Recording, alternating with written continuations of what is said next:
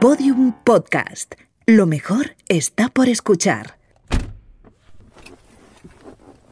Bienvenido de nuevo, señor Del Val. Gracias, Bimba. Detecto un descenso en su peso corporal. Este verano ha prescindido del pescadito frito, paellas y tapitas habituales. Anda, anda, para el carro, para el carro. El coche aún no está en marcha, señor Del Val. Quiero decir que no siga por ahí por donde vas, porque hablar de estas cosas es que está, es, es casi ya antiguo, Bimba. Si usted lo dice, pero algo querrá hacer para mantenerse así de estupendo. Bueno, y ahora vas y me peloteas. A ver, ¿y qué propones? ¿Deporte? Bueno, conducir no es un deporte. Las carreras de coches son un deporte, pero conducir un BMW eléctrico, por más sostenible que parezca, no lo es. Me refiero a algo aeróbico, como el tenis, por ejemplo. Bueno, ya veremos a ver si hago tenis o a ver qué hago, pero bueno, por lo pronto arrancamos. Muy bien. Del paso de los años tampoco se puede hablar. Ahí, no te pases. Me encanta cuando se enfada. Se le pone una ruguita en el ceño encantadora.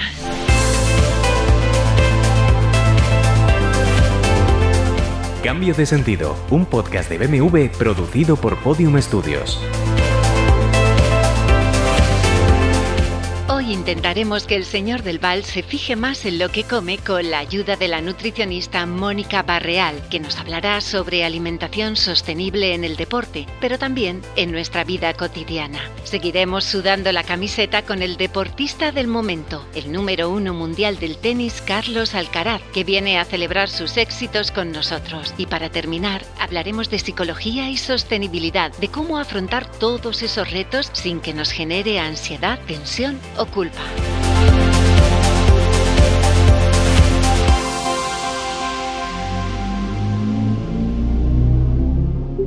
pregunta, señor Del Val. ¿Consume suficientes proteínas ahora que es deportista profesional? Es que no captar los matices, Bimba. Yo no soy deportista profesional, yo soy un popular regularcito. Claro que no es, aunque podríamos empezar a fijarnos un poco en su dieta, ¿no le parece? Pues hombre, lo que faltaba. No se asuste, nadie le va a obligar a comer hervidos. He contactado con una nutricionista fantástica para que nos explique cómo llevar una alimentación adecuada, sostenible y apta para deportistas. Llamando.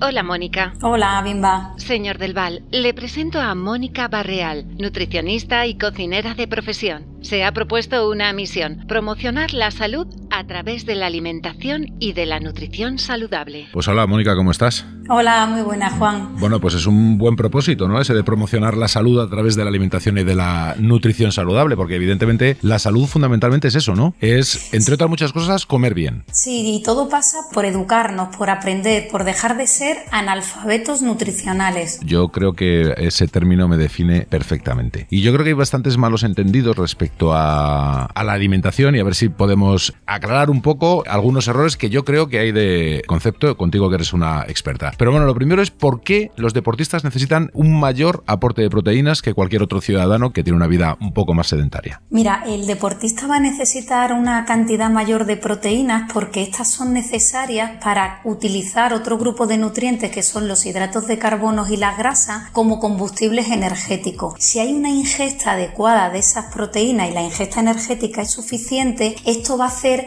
que aumente la masa muscular, que incrementen la fuerza, que mejoren la recuperación después de haber hecho la práctica deportiva y que tengan una mejor respuesta de su sistema inmunitario y reduzcan la posibilidad de lesiones musculoesqueléticas. ¿Es saludable incluir proteínas de origen animal en todas las comidas? No, no es saludable ni tampoco es sostenible. Claro. No gana ni nuestra salud ni tampoco el planeta. Tenemos que ir hacia una alimentación mucho más vegetal, ya que la producción de, sobre todo por procedimientos intensivos de alimentos animales, ¿no? Como pueden ser las carnes rojas, los derivados cárnicos, los lácteos, producen una huella medioambiental mucho mayor que la producción de alimentos vegetales, ¿no? se va a producir una mayor emisión de gases de efecto invernadero, un mayor consumo de agua y de recursos energéticos y también una mayor utilización de superficie terrestre. No y no, no necesitamos incluirla en todas las ingestas ni es sostenible. Yo sé que lo que te voy a pedir es un poco un, un imposible. Si puedes dar de manera genérica unas pautas a la hora de comer proteína a la semana, más o menos un ciudadano normal. Va a ser súper fácil de entender, ¿no? Y a todos los oyentes les animo que simplemente cojan la pirámide de la guía alimentaria de la dieta mediterránea y lo van a ver. Mira, ahí nos indican que no más de dos raciones a la semana, voy a hablarte, ¿eh? no más de dos raciones de carne roja, no más de una ración de carnes procesadas, de hamburguesas, de salchicha, dos raciones de carne blanca, ¿no? De ese pollo que tú me decías, ¿no? O incluso conejo, entre dos y cuatro de huevo. Y fíjate, dos o más raciones de pescado, marisco y legumbres.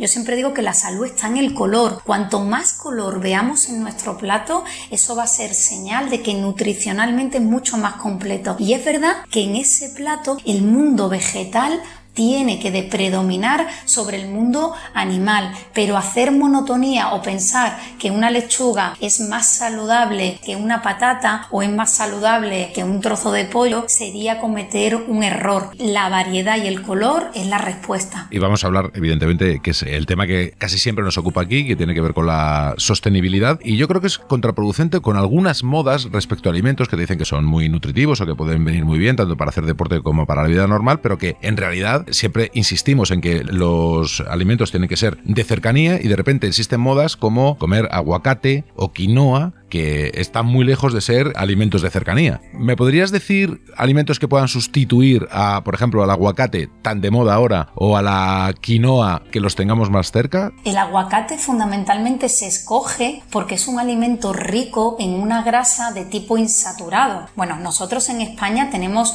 una dieta que es patrimonio inmaterial de la humanidad por un producto que se llama aceite de oliva. No necesitamos consumir aguacate en nuestra alimentación porque el aceite de oliva aporta el mismo tipo de grasa. Además, cuando hablamos de salud tenemos que hablar también de cuidado. Es muy fácil controlar la cantidad de aceite de oliva que añadimos a una preparación alimentaria, pero no es tan sencillo conservar ese aguacate o no comer una cantidad de grasa demasiado elevada porque estemos comiendo una cantidad o un tamaño de aguacate muy grande. Al igual que la quinoa, la quinoa es un pseudo cereal que se produce en la, los consumos prioritarios son las poblaciones que viven en las zonas más altas de Perú y este pseudo cereal tiene una característica muy interesante que aporta proteínas de alto valor biológico, ¿no? Son proteínas completas. Eso sí que tiene un coste energético y una huella medioambiental tremenda, ¿no? Nosotros conocemos la quinoa desde hace cuatro minutos, ¿no? Oye, ¿cómo hemos vivido sin quinoa aquí? ¿Qué problema tenemos con que ahora haya un consumo de quinoa o que aumente ese consumo de quinoa en nuestro país? Bueno, que puede haber un desplazamiento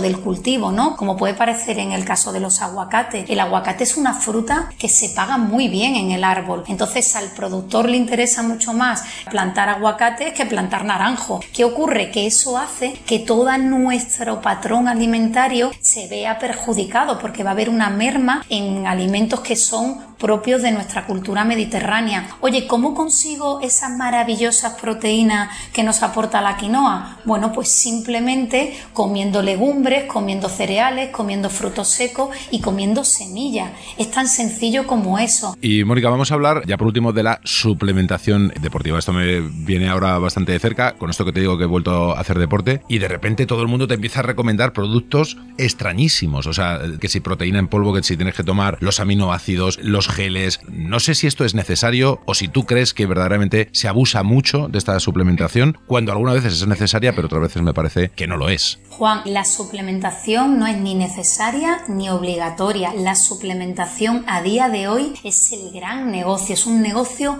muy, muy rentable. Una suplementación solamente será necesaria cuando el profesional sanitario del ámbito de la nutrición o del ámbito de la medicina, después de haber confeccionado un plan alimentario, explicado los efectos adversos que esos productos pueden tener y definido los objetivos, será el que determine o la que determine si esa suplementación tiene una evidencia científica y tiene una razón de ser para incorporarlo en nuestro día a día. Pues muy bien, Mónica, muchísimas gracias. Yo creo que hemos aclarado algunas dudas y simplemente hay que comer con sentido común, se haga deporte o no se haga tanto deporte. Así que muchísimas gracias. Gracias a vosotros.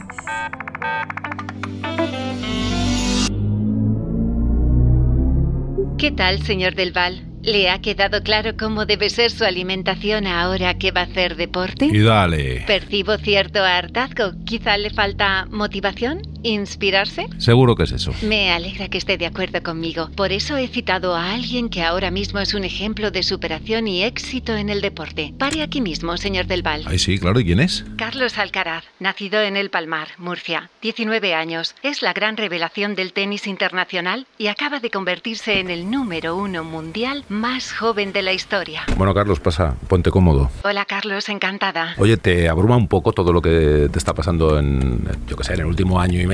Bueno, me lo tomo muy natural. La verdad que siempre he sido un chico muy cercano, muy natural y, y ahora mismo sí que es verdad que te cohibes de hacer muchas cosas, pero si me apetece hacer una cosa, la hago. Si quiero pasear, voy a pasear a cualquier parte. ¿Lees y, y escuchas, Carlos, todo lo que se dice de ti, muchas cosas, o, o intentas mantenerte un poco al margen? Soy un chico que utiliza mucho el teléfono y obviamente es imposible no leer noticias, no ver vídeos, no ver cosas, ¿no? Pero sí que es verdad que intento no prestarle mucha atención. Sí que es verdad que ahora, no hace mucho, leí una, una noticia que podía ser el número uno antes de empezar US Open. Ostras, dije, ostras, puedo ser número uno, puedo ser número uno, tal, si lo hago bien, si lo hago bien. Y me metí presión. Entonces, a partir de ahí dije, no quiero prestarle atención a todo lo que se habla. La presión esa de la que me hablas, ¿hasta qué punto es buena y mala? Porque evidentemente supongo que habrá que tener algo de presión, algo de tensión para que las cosas salgan bien, pero habrá un momento en el que se pase un límite en el que ya es perjudicial para tu manera de jugar, ¿no? Sí, por supuesto. Al final hay que, hay que saber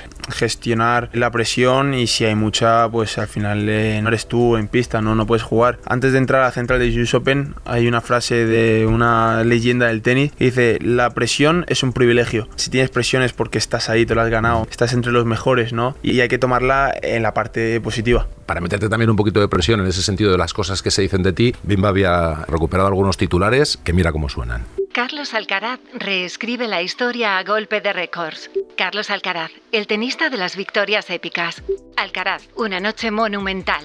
Las puertas de la historia se abren de par en par para Carlos Alcaraz. Entre cabeza, corazón y cojones, ¿de qué es lo que se puede prescindir? De ninguna. La verdad que en todos los partidos se le tiene que echar todo. Por ejemplo, tienes que quitar una cosa de esas tres. Si no tienes las tres, no ganas. Probablemente cuesta el triple. No, es verdad, no tienes que prescindir de ninguna porque tú tienes las tres cosas, ¿no? Y además se nota cuando juegas. Para ser el mejor, realmente te tienes que creer el mejor. Sí, sí, la confianza en uno mismo es lo más importante. El creer en que puedes, en creer que lo vas a lograr. Al final, toda la gente que te rodea puede creer en ti, pero si tú no crees en ti mismo, apaga y vámonos. Bueno, el último punto del US Open.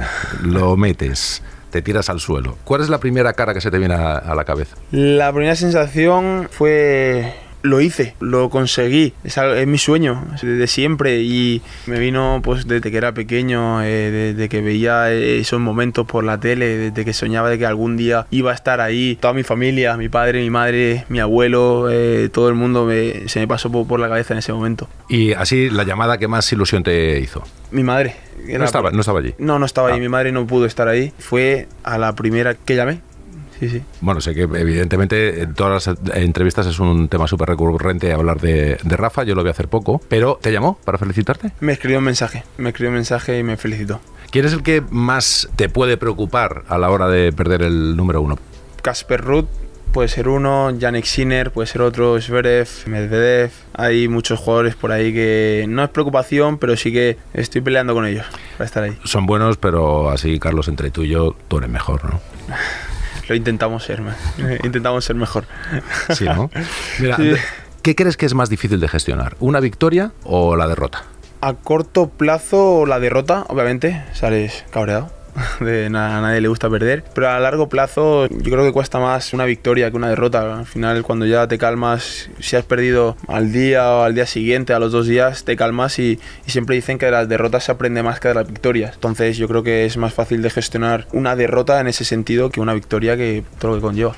O sea, ahora mismo eres el número uno del mundo, pero escuchaba a Juan Carlos Ferrero, a tu entrenador, que decía que tú estás más o menos en torno al 60% de lo que puedes llegar a ser. ¿Estás de acuerdo con él o está eh, exagerando, te está motivando? Porque, macho, si estás al 60%, eres el número uno, malo para los rivales. ¿no? Yo creo que, que estoy de acuerdo con él, ¿no? Bueno, soy un chico de 19 años que todavía tiene muchas cosas por desarrollar, ¿no? Y por mejorar. A lo mejor otros jugadores, cuando yo llegué a mi 80%, hay otros jugadores que me han superado y son mejores, ¿no? Al final ahí eh, cada jugador tiene su evolución, tiene su camino y, y, puede ser que si yo sigo mejorando, ellos mejoren más. Pero yo tengo mucho por desarrollar y, y por mejorar. Hombre, pero hay cosas objetivas, ¿no? Nadie en toda la historia ha sido tan bueno como tú a tu edad, cuando tenía 19 años. ¿El futuro cómo lo contemplas? ¿Tú te ves, por ejemplo, jugando con 35, 36, 37 años? Sí, vamos a intentarlo, claro. El mundo del tenis es muy exigente, es año tras año prácticamente con muy poco descanso. Pero bueno, eh, tengo un equipo detrás que trabajamos muy bien para eso, para estar bien físicamente, para intentar aguantar los máximos años posibles y obviamente intentar estar en el top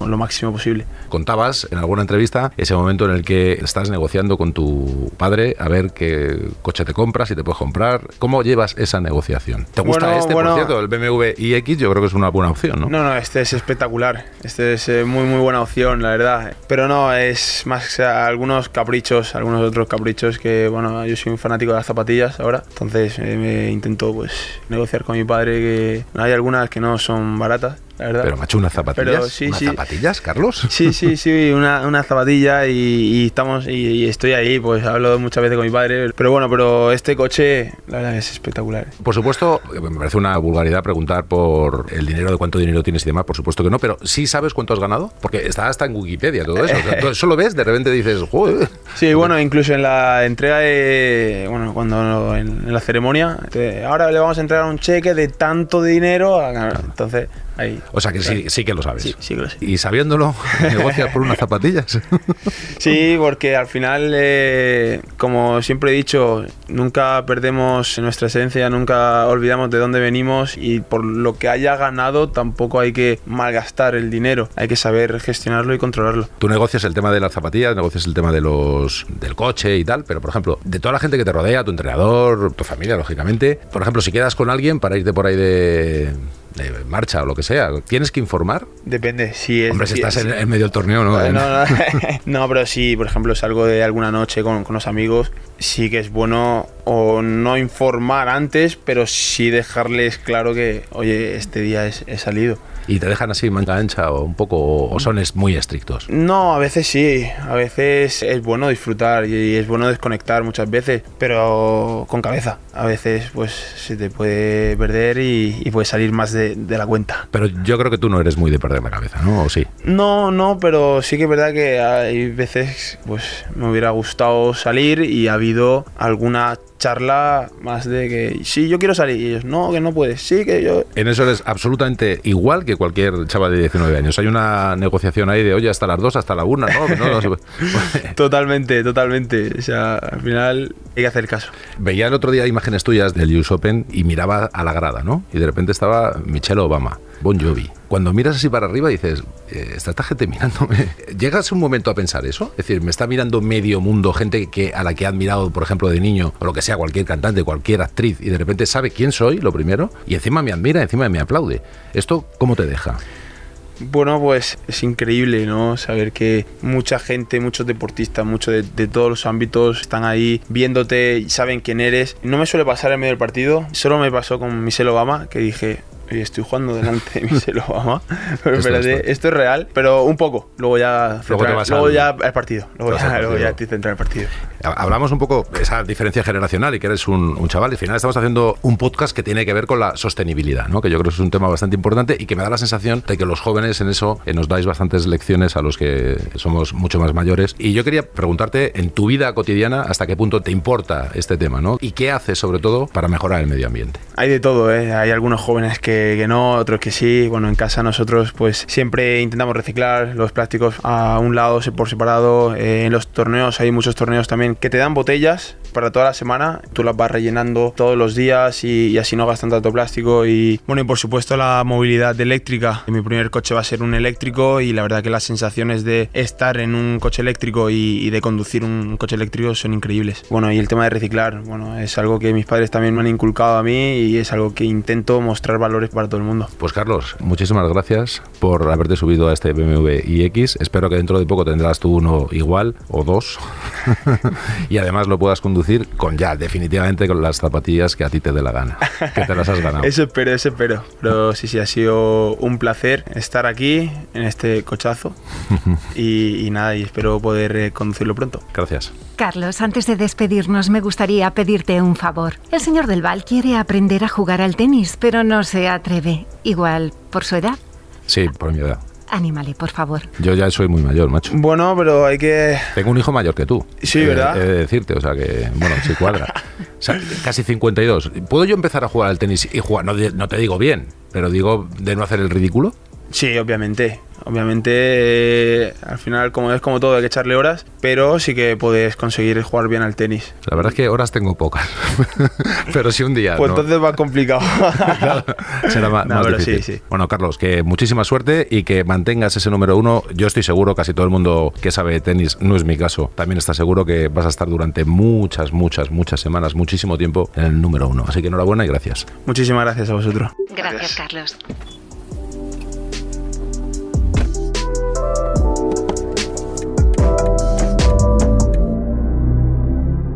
Bueno, señor Del Val, ¿tiene ya claro que debe hacer deporte? Pues no, no lo tengo claro. Llevas todo el programa un poquito pesadita con esto, ¿eh? No era esa mi intención, pero de verdad es muy importante. Mis registros me indican que rebaja los niveles de estrés y aclara la mente. Que sí, que sí, ya todo eso ya lo sé. Lo sabe, pero se niega a tomar medidas. Los humanos son fascinantes. Su mezcla de racionalidad e irracionalidad me resulta muy llamativa. Pues mira, ¿sabes lo que puedes hacer? Te puedes buscar un psicólogo para saber cómo funcionamos. Eso he hecho. He contactado con uno. Joven, tú sí que eres fascinante. Es que te lo tomas todo al pie de la letra. Lo he contactado, señor Del Val, porque su actitud es muy similar a la de muchas personas respecto al cambio climático. ¿Ah, sí? ¿En qué? ¿En qué se parecen? Que la mayor parte de las personas tienen información suficiente sobre el tema, pero no actúa en consecuencia. Pues mira, no veo que sea comparable, pero esto último que apuntas me resulta interesante. ¿Tienes experto preparado para que podamos hablar con él? Por supuesto.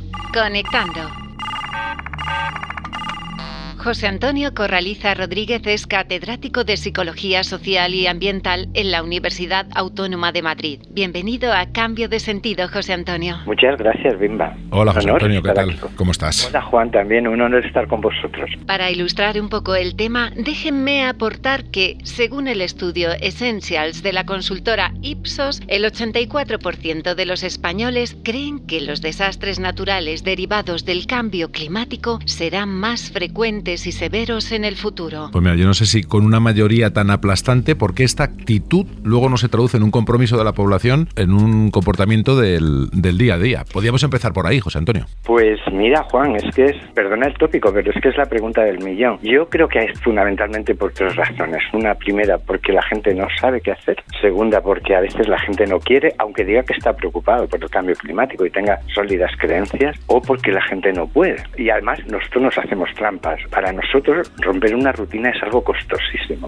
Déjenme contarles que la revista Science publicó en 2020 una carta en la que varios científicos ambientales pedían asistencia psicológica. Reconocían la existencia de un trauma emocional, de una angustia vinculada al ver la evolución de los datos ambientales. Lanzo una pregunta. ¿Qué tiene que pasar para que la sociedad tome conciencia en su conjunto? ¿Cuál es la tecla? Sí, la verdad es que esa carta a mí me impresionó mucho. ¿Por qué no reaccionamos. Datos que tenemos de la población española muestran que la gente, aunque está preocupada por el cambio climático, no reacciona porque realmente no sabe qué hacer. Y yo creo que todos tenemos un poco sentimiento de culpa por no hacer las cosas bien. Pero ¿cómo transformamos ese sentimiento de culpa para hacer las cosas bien? ¿Qué nos falta? ¿Qué pasa? Pues a lo mejor precisamente no insistir tanto en el sentimiento de culpa. Hemos hecho las cosas mal y lo que tenemos que encontrar es vías de hacerlas bien, por decirlo de alguna manera. Por ejemplo, yo no creo mucho en los efectos de la concienciación. Perdonad que sea tan radical y además como psicólogo ambiental, yo creo que la concienciación a veces tiene efectos que generan culpa, incluso que generan empatía, incluso compasión ante las víctimas directas del cambio climático, ¿no? Pero no es suficiente con la información esta tremendista que te plantea que el, el mundo se va a acabar, etcétera, etcétera, ¿no? Yo creo que es más bien el amor y no el miedo a la pérdida lo que hace que la gente cambie de conducta.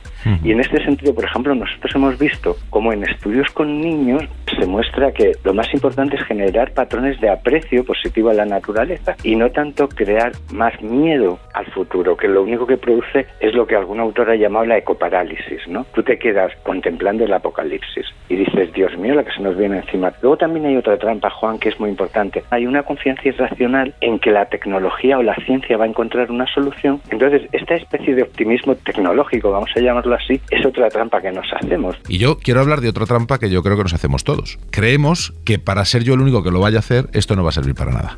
Esta es la otra. Yo le llamo la trampa proyectiva y tenemos datos ¿no? que lo avalan, Juan. Está muy bien. Por ejemplo, hemos hecho estudios donde decimos, ¿hasta qué punto a ti te preocupa el medio ambiente? Las tasas que encontramos son de casi el 70-75%. Y cuando preguntamos, ¿hasta qué punto crees que a la gente que te rodea les preocupa el medio ambiente? Este porcentaje pasa al 30 al 35%. Es decir, ¿por qué voy a cambiar mi comportamiento si sé que los demás no lo van a hacer? Y claro, yo es que creo que la pensaba que ibas a dar la respuesta. Pues porque sirve verdaderamente hacerlo, hacerlo tú, eso ya sirve de manera individual. Esto es. Claro.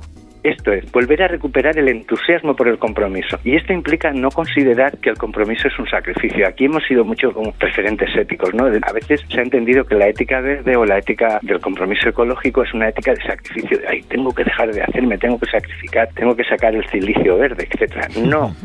Se trata de buscar acciones de eficiencia. Es todo lo contrario, ¿sabes? O sea, por ahí van los tiros. Y una de ellas es decir, yo tengo que hacerlo, igual que tengo que cuidar mi salud, etcétera, ¿no? Por ahí yo creo que podrían ir las respuestas. Pero, Juan, es muy difícil decir, esta es la palanca. Nosotros no somos robots, aunque a veces parezca que lo somos. Que Bimba no se me moleste, ¿no? Pero no somos robots. Y entonces, somos capaces, yo por ejemplo muchas veces explico a mis alumnos que me llama mucho la atención la gran capacidad que tenemos para encontrar las razones de lo que hacemos, que es paralela a la incapacidad que tenemos para hacer lo que nos dictan las razones. Es decir, es mucho más fácil justificar lo que has hecho que hacer lo que crees que tienes que hacer. Déjame que te diga solamente una cosa, José Antonio, preguntarte un poco, porque claro, tú eres catedrático de psicología, pero Sí. ¿qué es esto de psicólogo ambiental? ¿Dónde se estudia esto?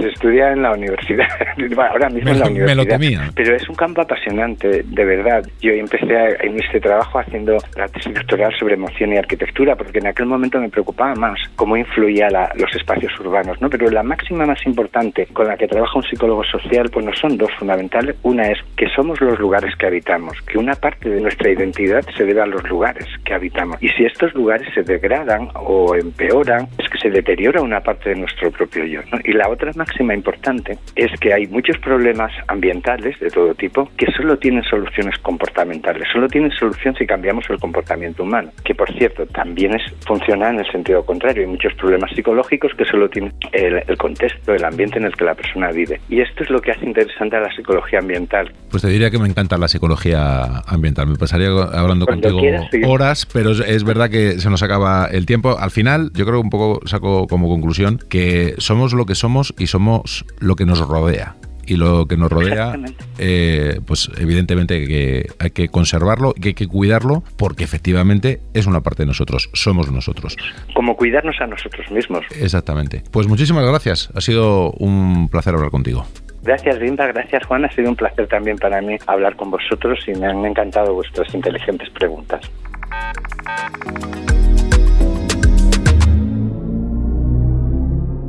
Entonces, señor Del Val, ¿se decide por el tenis? Joder, qué pesada, por Dios. Venga, decídase por el tenis. Seguro que está muy sexy con pantalones cortos, calcetines blancos y una raqueta. Venga, vale, bien, el tenis, pero bueno, por lo menos podrías convencer a Carlos Alcaraz para que me entrene. Carlos está muy ocupado con sus torneos, pero no se preocupe. Yo me ocupo de su entrenamiento. ¿Quién tú? ¿Tú me vas a entrenar? Claro, controlo muchísimo de tenis. Mire,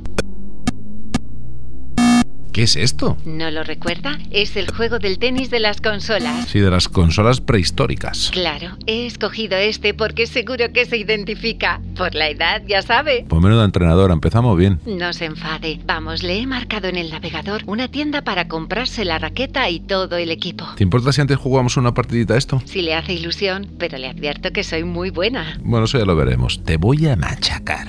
Estoy loco por el tenis, me encanta su juego tan emocionante.